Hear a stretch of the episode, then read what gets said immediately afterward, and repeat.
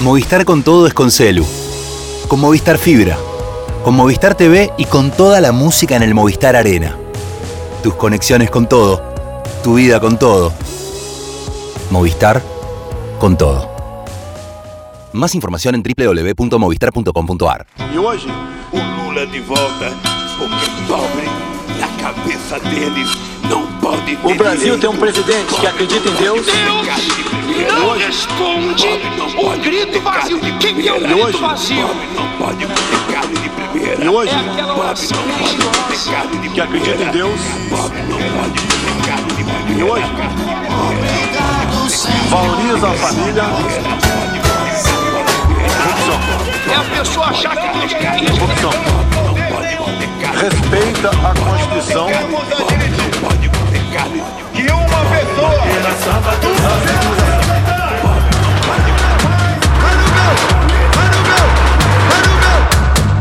Hola, sean bienvenidos a Cuenta Regresiva, el podcast sobre el proceso político en Brasil. Este es el episodio número 47 de la tercera temporada de este podcast.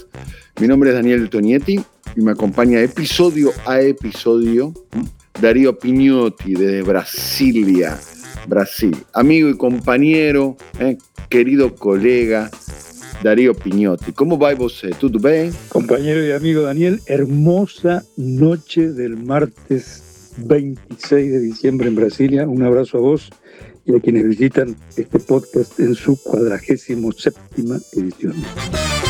Bien, hermosa noche también aquí en Buenos Aires, la capital de toda la Argentina.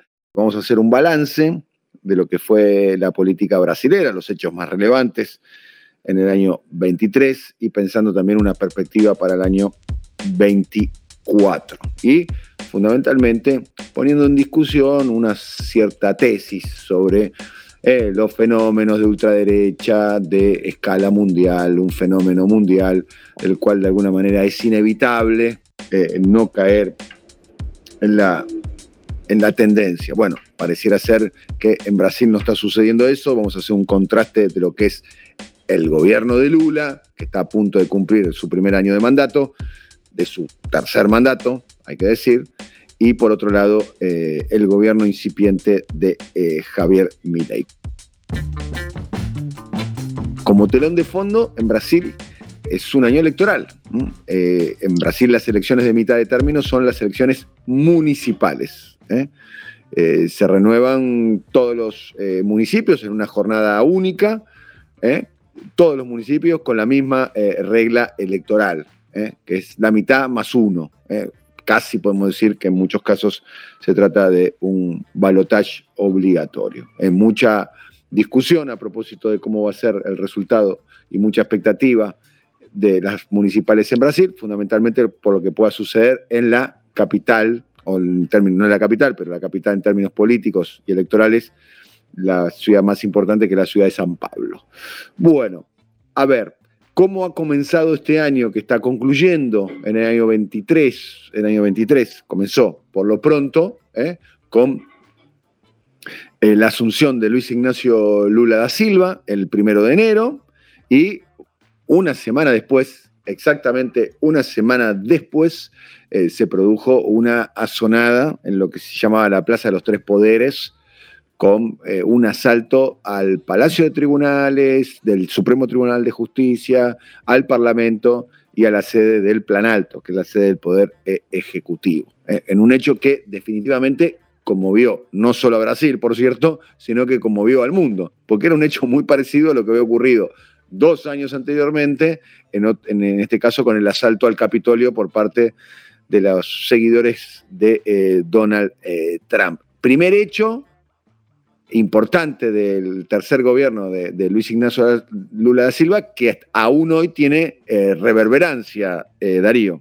Por cierto, al punto que algunos se preguntan si el primer aniversario del gobierno de Luis Ignacio Lula da Silva debiera celebrarse el primero de enero cuando asumió o el 8 cuando impidió que se estableciera, Daniel, algo que hubiera sido, de tener éxito, muy parecido a una dictadura militar. Imagínense lo que sería hoy Brasil si el intento de derrocar a Lula, comandado por el expresidente Jair Bolsonaro a distancia, él se encontraba en Estados Unidos, pero con su seña, con su huella digital sobre los hechos, lo que resultaría de este país. Por tanto, Lula no solamente llegó al gobierno por tercera vez, sino que impidió eh, el ascenso de un gobierno autoritario, seguramente mayoritariamente militar y probablemente muy parecido a una dictadura. Bueno, eso no ocurrió ¿eh? y eso derivó a alguna serie de acciones eh, judiciales donde están comprometidos muchos de los que fueron los autores materiales del asalto a la Plaza de los Tres Poderes, no así, de algún modo, eh, los autores intelectuales, ¿o no, Darío? Pareciera ser que la línea de corte de responsabilidades penales con respecto a lo que fue claramente a todas luces un intento o, de golpe de Estado o de desestabilización o de ambas cosas a la vez, no digo que quedó impune, porque sería injusto utilizar la palabra impune, porque hay procesos judiciales que se están llevando y hay, personas que, mientras nosotros estamos haciendo este podcast, están privados de su libertad por, por el accional del 8 de enero, eh, pero sin embargo los responsables, de alguna manera, eh, políticos, instigadores, todavía eso quedó impune. En especial los comandantes de las Fuerzas Armadas. Eso es evidente, Daniel. Los procesos apuntan, en primer lugar, a los autores materiales, es decir, a los eh, participantes de aquellas columnas integradas por miles de personas que partieron en el grueso de ella, en el grueso de estos atacantes del cuartel general del ejército brasileño, ubicado a unos 7 kilómetros del Palacio del Planalto, y donde habían permanecido por más de un mes, de manera tal que la complicidad de las Fuerzas Armadas en el evento es hasta físicamente observable, hasta gráficamente detectable.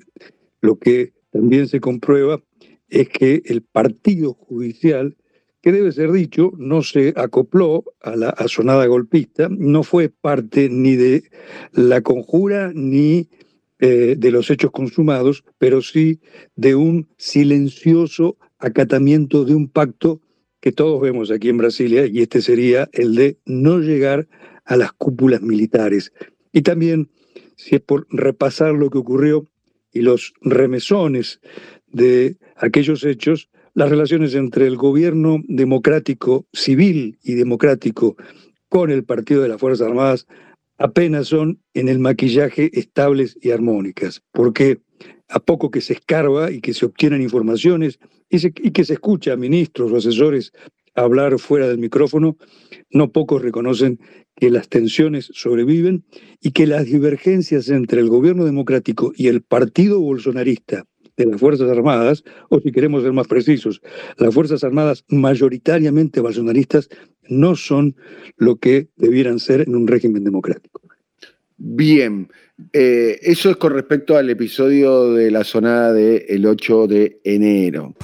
Vamos ahora, si te parece, a hablar un poco de eh, e, economía. ¿no? Hay una figura central eh, en Brasil, en el gabinete, que se trata del ministro de Facenda. Estamos hablando de Fernando Haddad, figura absolutamente central, fue el candidato presidencial en el año 20, cuando Lula estuvo impedido eh, por un fallo de la Corte Suprema de poder eh, presentarse. ¿sí? Eso eh, por, por, un lado. Hoy es ministro de la Facenda y muchos hablan de que eventualmente podría llegar a ser un sucesor de, de Lula.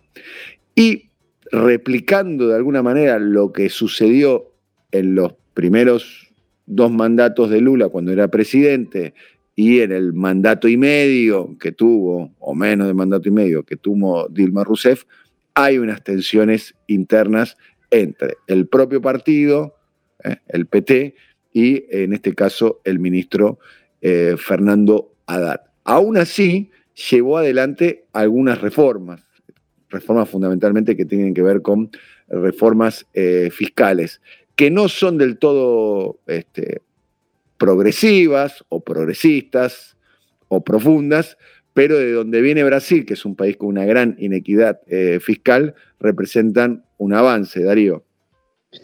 Aquí se pudiera aplicar, Daniel, una, quizá no la única comparación entre lo que ha sido el primer año del gobierno de Luis Ignacio Lula da Silva y lo que habrá de ser el de el gobierno argentino de Javier Milei. Lula escogió para ministro de Economía no a un ultraliberal ni tampoco a alguien que provenga del mercado, sino, como vos describías, a alguien que viene del partido. Ahora bien, Fernando Haddad, incluso habiendo ocupado no solamente altos cargos en el partido, sino habiendo sido intendente, alcalde de la ciudad de San Pablo, la misma que escogerá sus autoridades este año en octubre, es probablemente de los referentes del PT, de los hombres importantes del partido, el que más sintoniza con el mercado, en una apuesta en la que Lula no es inocente.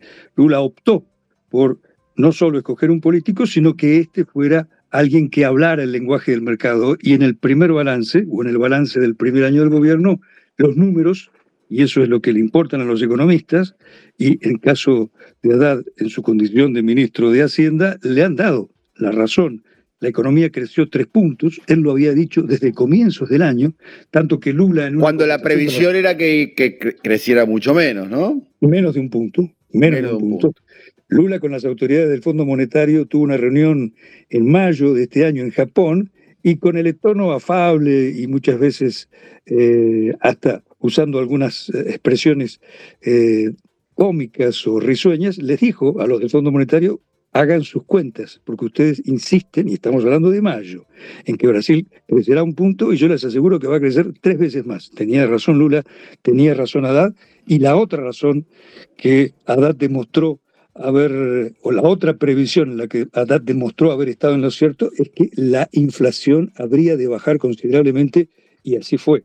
Brasil cierra 2023 con 4,6 puntos de inflación, esto es dentro de la meta establecida por el mucho más que liberal Banco Central brasileño. De manera que Haddad es uno de los hombres fortalecidos al final del primer año del mandato. Esto no significa que Haddad sea un número puesto para las elecciones del 2026. Hoy por hoy el candidato es Lula, pero de no serlo, de no ser Luis Ignacio Lula da Silva candidato a su cuarto gobierno, Haddad probablemente sea el que esté primero en la lista de sucesores. A todo esto, el precio del dólar también se mantiene estable durante todo el año y eh, retrocedió a los valores que tuvo en el mes eh, de agosto. ¿Qué queremos decir de alguna manera? Es que es un país macroeconómicamente estable, ¿no? Pero sigue teniendo una matriz eh, distributiva muy regresiva, Brasil y, esa eh, reforma está pendiente. ¿no? Y pareciera ser que el gobierno de Lula y el gobierno de, de Haddad están con la intención de llevar adelante esa reforma, pero a, un paso lento, si se quiere, ¿no? Sin romper ni con la exclusión social, ni con los gigantescos bolsones de miseria y pobreza, lo cierto que es, lo cierto es que los objetivos en los tiempos y en el modo Lula están siendo obtenidos. Usamos un gerundio porque es un tiempo en evolución, en desarrollo, pero ahí otro dato, Brasil saltó del decimosegundo lugar al noveno entre las mayores economías del mundo, esto en lo macroeconómico, y en lo que más importa al pueblo brasileño, a la población, a la población económicamente activa, la tasa de desocupación cierra en el 7.6%, la más baja en varios años. De manera que allí también los balances o los números del balance son para que Lula saque pecho y así lo hizo. Lula ciertamente pasó estas navidades sacando pecho, repasando estos números que te doy y otros, en un año que ha sido para él favorable. Asterisco, pie de página. Hay preocupación en el gobierno porque el año que viene el crecimiento probablemente no sea del 3%. El ministro Haddad tan afinado con el discurso, los objetivos y eh, las ambiciones del mercado financiero, que son muchísimas, prometió tener un déficit fiscal del 0%. ¿Y por qué la preocupación dentro del PT e incluso dentro del gabinete, del ala política del gabinete? Ellos afirman que con un déficit fiscal del 0%, el crecimiento no superará el 1,5% y la popularidad de Lula tal vez no llegue a la medición, a la, a la estatura, ellos quieren que supere el 50%, indispensable para que Lula sea el gran baluarte de la campaña electoral, de las campañas electorales en las 5.600 alcaldías que están en juego. De tal suerte que, cuidado, un punto, una señal de advertencia, una luz amarilla en que estos eh, lustrosos números macroeconómicos no acaben por hipotecar la suerte política del primer, del primer test electoral del presidente Lula, que será, como ya se ha dicho en lo que va de este episodio, en octubre próximo. Bien, vale recordar solamente para aquellas personas que siguen este podcast desde la Argentina, que en lo que va del año, en lo que va del año 23, que está a punto de concluir, el dólar en Brasil ha bajado un 8.66%. ¿eh? Y la última cotización de la moneda norteamericana es de 4.82 reales por cada dólar. O sea, el dólar bajó en Brasil en lo que va del año comparado por caso a lo que sucede en la Argentina. Solamente para eh, comparar dos economías o dos situaciones macroeconómicas. Lo que subyace un poco a, nuestro eh, episodio tiene que ver con lo que decía vos recién, estábamos hablando de Fernando Haddad y de las elecciones municipales en Brasil, que tienen un alto impacto político, ¿no? Porque eh, logran eh, determinar, es de algún modo un plebiscito para el oficialismo, o permiten de alguna manera rearmar los eh, campos políticos. Eh, así ha sucedido, eh, por caso, en las elecciones municipales del 2020, donde, entre otras cuestiones, había tenido un muy magro resultado el PT en aquel momento en la oposición, peor resultado probablemente de su historia en términos electorales, o por lo menos desde que hay democracia plena y elecciones directas en Brasil por parte del PT. Mucha expectativa, fundamentalmente por lo que puede suceder en el estado de San Pablo. Primera cuestión para, para, traer al presente. El estado de San Pablo fue gobernado ya tres veces por la izquierda. Primero eh, por Luisa Erundina en la década del 80, eh, si no me equivoco fue en el 89. Eh, te, voy a pedir por favor a vos, Darío, que seguramente tenés un poquito más de, sí, fue ese año, fue ese año. de precisión. Eh, eh, Luis Erundina, que fue definitivamente, recuerdo que los dos grandes referentes de la izquierda en la región era Erundina en San Pablo y por otro lado Tabaré Vázquez en la ciudad de Montevideo por el Frente Amplio, ¿eh? de dos experiencias que de alguna manera representaban una suerte de faro desde el punto de vista electoral de una incipiente democracia o estabilidad democrática en América Latina. Hay que decir que fue la primera década, la década 80, donde empieza a haber gobiernos democráticos con cierta regularidad en la región. Después, eh, haciendo un poco de historia, digo, hago esta historia para contar un poquitito eh, eh, el presente. El segundo caso de alcaldía de San Pablo, gobernada por la izquierda, es una presentadora de televisión, una sexóloga, una comunicadora, eh, del PT, eh, Marta Suplicy. Y el tercer caso de alcalde de San Pablo, proveniente de, la izquierda, eh, fue ni más ni menos la persona ya mencionada varias veces en este episodio, el ministro de Facenda, Fernando Haddad, que es una figura este, muy significativa del PT, bueno, fue el candidato presidencial, fue ministro de Educación de Lula, y es sin duda alguna uno de los eh, puntos eh, más importantes del, Partido de los Trabajadores. Bueno, hoy es uno de los ministros, como lo contábamos recién, más importante del gobierno de, Lula. Lo cierto es que, así como tres veces pudo gobernar el, PT, nunca pudo reelegir. ¿eh? Esas son dos cuestiones a tener en cuenta. Y ahora, por primera vez, el PT no va con un candidato propio el PT va con un candidato de un partido aliado, que es un partido aliado hace mucho tiempo, que es el PSOL, un partido que lidera quien va a ser casualmente el candidato en la ciudad de San Pablo. Estamos hablando de eh, Guillermo Boulos, del licenciado en psicología Guillermo Boulos.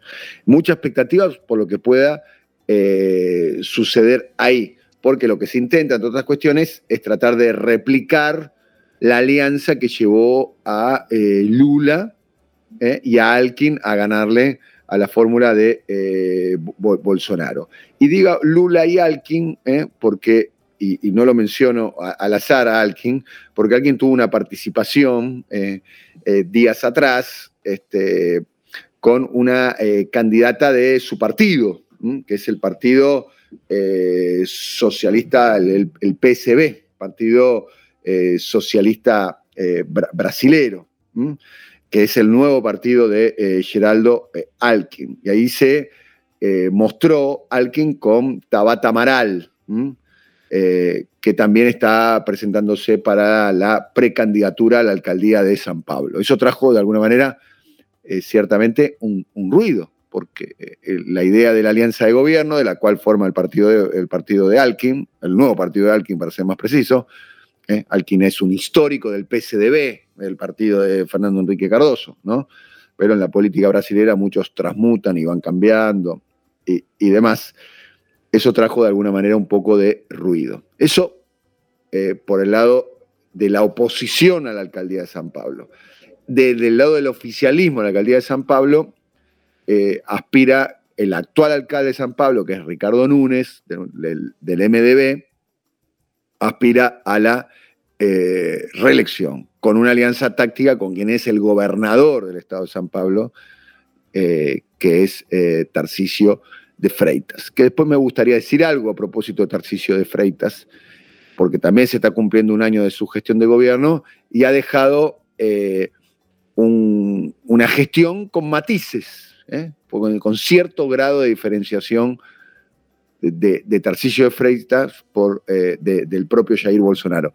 Tengamos en cuenta que Bolsonaro no se va a poder presentar en la próxima elección. O sea, la derecha indefectiblemente va a tener que buscar un reemplazo a Bolsonaro y uno de los candidatos a reemplazarlo, o por lo menos uno de los que se imagina en ese rol, es el propio eh, gobernador de San Pablo. Hablo de gobernador, no de alcalde. ¿eh? Vale la diferencia, la misma diferencia que hay aquí en la ciudad de Buenos Aires con el jefe de la ciudad de Buenos Aires y el gobernador de la ciudad de eh, Buenos Aires. Resultado abierto, le puede vivir a Boulos, que tiene como antecedente ser el diputado eh, federal más votado en la última elección. Estamos hablando de la elección de octubre del año 22, ¿eh? donde fue el diputado más votado y si no me equivoco fue el segundo diputado más votado de todo Brasil. ¿Eh? El, primero, tengo entendido, fue un bolsonarista de Minas Gerais, que ahora no recuerdo exactamente el nombre, un influencer bolsonarista de Minas Gerais. pero Boulos tiene la capacidad de alguna manera de este, atraer una cantidad de votos importantes, Darío. ¿Qué se vota el 6 de octubre de 2024, fecha que eh, fuera del aire no recordábamos el que habla y Daniel Toñetti, y gracias a, a un apoyo de alguien que tengo junto a mí en este momento, pude superar ese error, esa falta de memoria, no solamente quién será el alcalde de una ciudad de casi 12 millones de habitantes, sino, entre otros, el duelo, un duelo, un nuevo duelo entre Luis Ignacio Lula da Silva y Jair Bolsonaro. Actualmente la capital más importante del país es gobernada por un cuasi bolsonarista, como es Ricardo Núñez, y el Estado de, esa, de la cual San Pablo es la capital, el estado homónimo, es gobernado por un bolsonarista, de tal suerte que lo que se pondrá, lo que se medirá el próximo 6 de octubre, el primer domingo de octubre de este año, es si Lula está en condiciones, si su musculatura política le, lo proyecta para un cuarto mandato y si Bolsonaro deberá resignarse a no serlo, aunque la justicia ya falló en ese sentido, pero también debemos recordar que la justicia, como en muchos países de América Latina, se conduce más por razones políticas y coyunturales que por estricto apego a la ley, y Bolsonaro todavía aguardará por entonces a que haya un fallo definitivo de su eh, impedimento de ser candidato en el Supremo Tribunal Federal. ¿Por qué decimos todo esto? Porque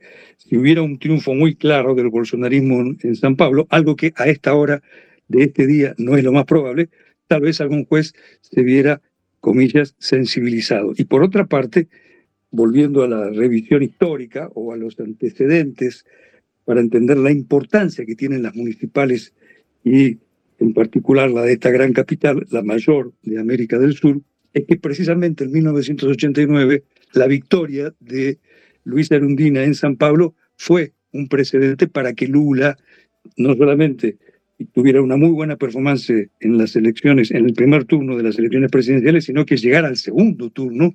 Y, por cierto, no estuvo cerca de ser electo, pero demostró que el Partido de los Trabajadores era un partido con expectativas de poder. De tal suerte que lo que veremos en octubre no solo marcará este año político, sino el 2026. Y otro dato para tener en cuenta, para tener en cuenta sobre lo que pueda ocurrir en octubre. También en esto ya Lula comenzó a operar, a jugar con ventaja frente a Bolsonaro. Lula en los últimos días eh, de diciembre, en estas últimas semanas, hizo dos movimientos políticos importantes. Visitó como lo hace habitualmente San Pablo, para reunirse con los recolectores de residuos, los recicladores de, residuos, una experiencia muy importante que tiene el acompañamiento de la Iglesia Católica, una Iglesia Católica que siempre ha sido o simpática al PT o sensible al PT, y en esa circunstancia Lula hizo un llamamiento al pueblo más humilde, a la población más humilde de San Pablo, para que sepa a quién votar. En otras palabras, para que lo vote a Boulos, quien acompañaba a Lula en ese evento, en ese acto. Segundo movimiento de Lula que demuestra estar con combustible y con velocidad y con reflejos políticos más afilados que su adversario de la ultraderecha. Habló por teléfono con quien fuera, la citada por vos, ex alcaldesa de San Pablo, Marta Suplicy, alguien que viene del PT, pero que hizo un giro brusco a la derecha, tanto que apoyó el golpe de Estado contra Dilma Rousseff en 2016. Pues bien, Lula le pidió a Marta Suplicy que revisara sus eh, posicionamientos de los últimos tiempos y la convidó a sumarse a la campaña de Boulos. ¿Por qué? Porque en las elecciones municipales, igual que en las elecciones presidenciales, en Brasil hay segunda vuelta.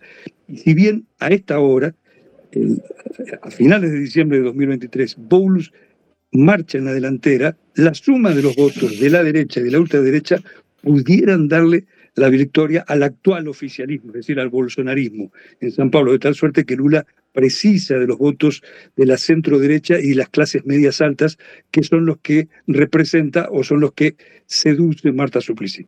Marta Suplicy, en buena medida, también garantizaron en su momento el triunfo de Fernando Haddad, ¿no? Por cierto, por cierto, es decir, su liderazgo no es el de otra hora, pero es un liderazgo que tiene peso al día de hoy. Ella es funcionaria en, este, en estos momentos del gobierno municipal de, San Pablo, del gobierno de derecha. El gobierno de San Pablo no es de centro derecha, desde mi punto de vista. Tampoco es de ultraderecha, pero... Estamos hablando del gobierno de Ricardo Núñez, ¿no? Ricardo Núñez, el actual alcalde de San Pablo, fruto de una alianza que viene de 2016 con sectores del movimiento democrático brasileño del presidente golpista, Michel Temer. Él era el vice de Marta, de, corrijo, de la por entonces presidente democrática Dilma Rousseff. La sucedió en un golpe institucional. Ese fue el origen de la degradación institucional brasileña que terminó con la victoria de Bolsonaro en 2018. Este Ricardo Núñez viene, es hijo, es producto de esa connivencia promiscua entre el centro derechista MDB y la ultraderecha del eh, PL de Bolsonaro. Eh, para situarlo políticamente, algunos creen que Núñez es de centro derecha, otros que pudieran, otros lo interpretan como alguien más propio de la, derecha.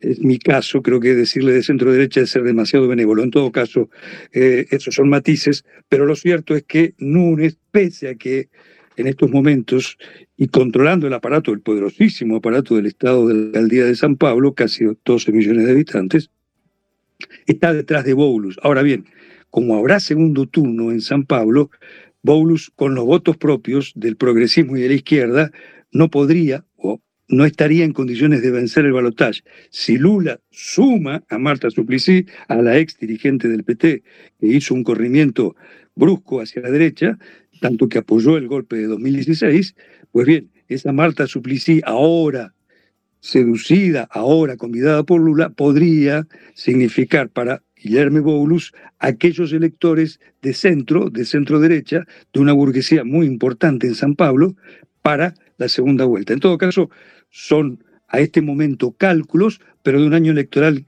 que ya comenzó y en el que Lula partió con ventaja. Para terminar, había prometido algunas cuestiones de Tarcillo de Freitas, ¿eh? para hacer un poco un balance de unas figuras importantes de, Brasil, que autorizó al MST, al Movimiento Sin Tierra, a realizar una Feria Nacional de Reforma Agraria en el Parque de Agua Branca, en San Pablo, después de cuatro años. Sancionó un proyecto de ley propuesto por el PT que instituyó el Día Estadual de la Conciencia Negra, celebrado el 20 de noviembre.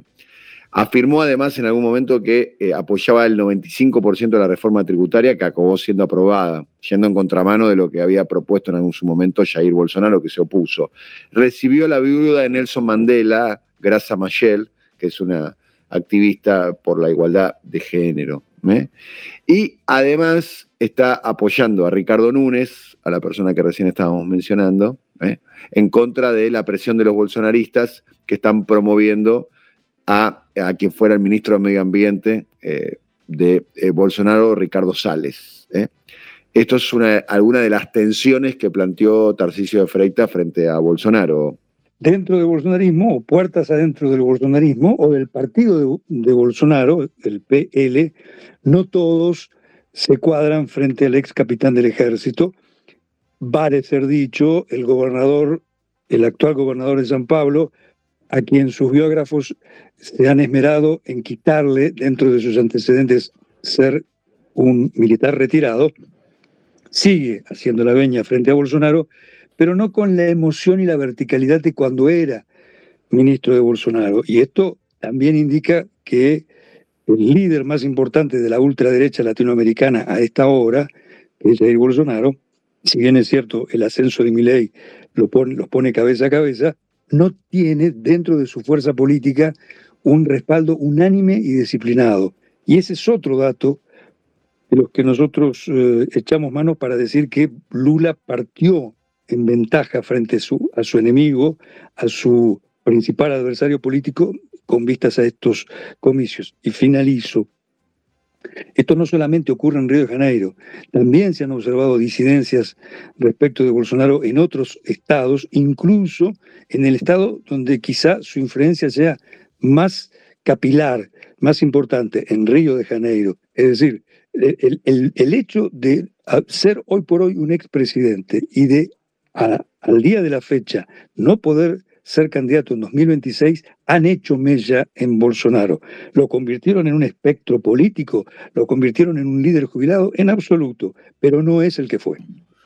Bien, otras cuestiones de eh, Tarcillo de Freitas, que para destacar y como para ir cerrando, eh, sancionó una ley que eh, nominó un viaducto en la ciudad de San Pablo, en Paraguazú, en el interior, como diputado Erasmo Díaz, que era un exponente de la dictadura eh, militar.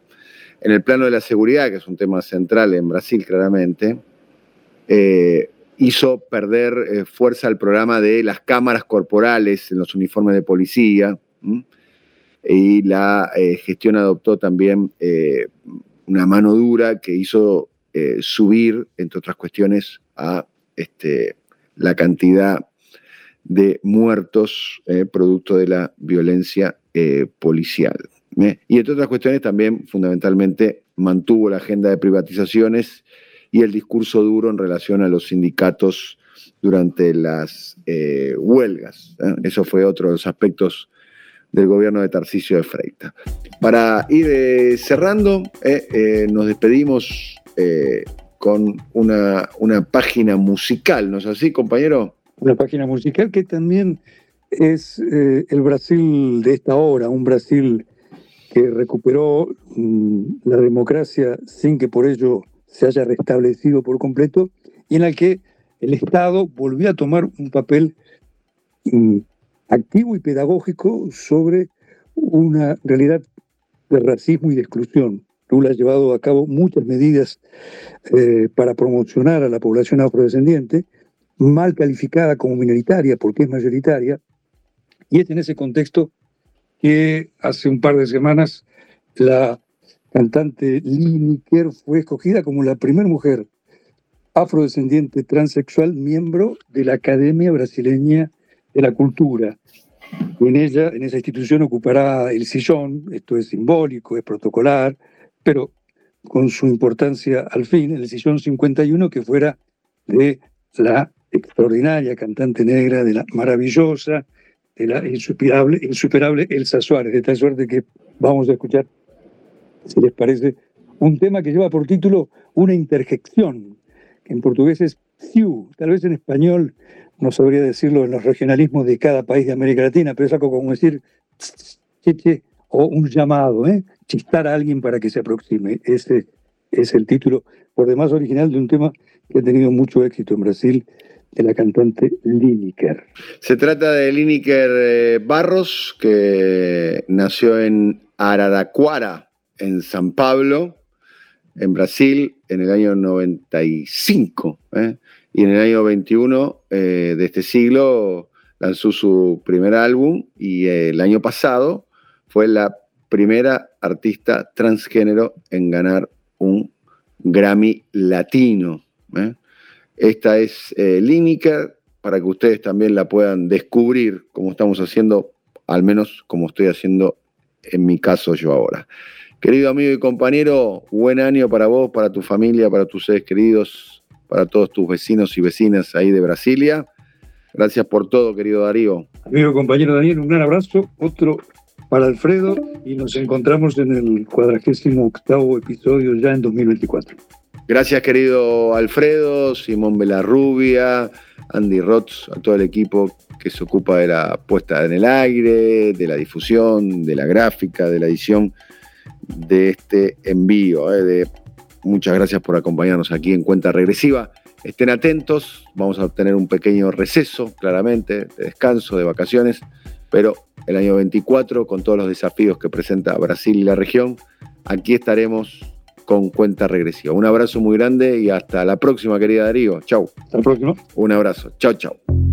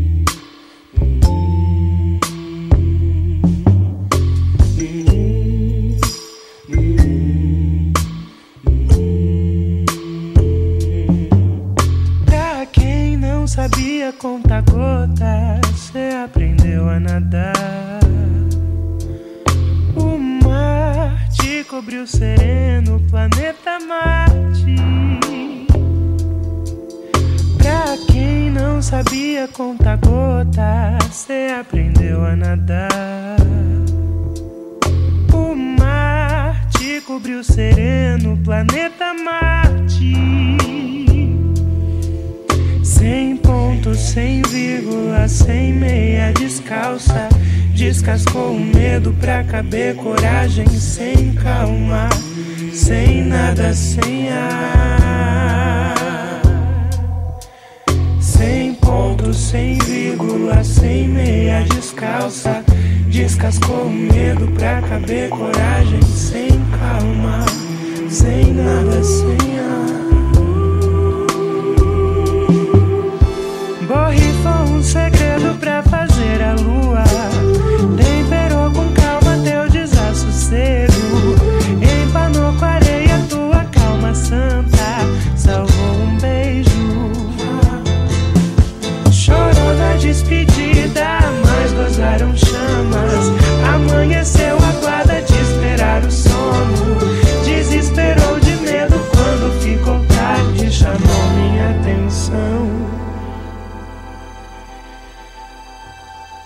fazendo serenata.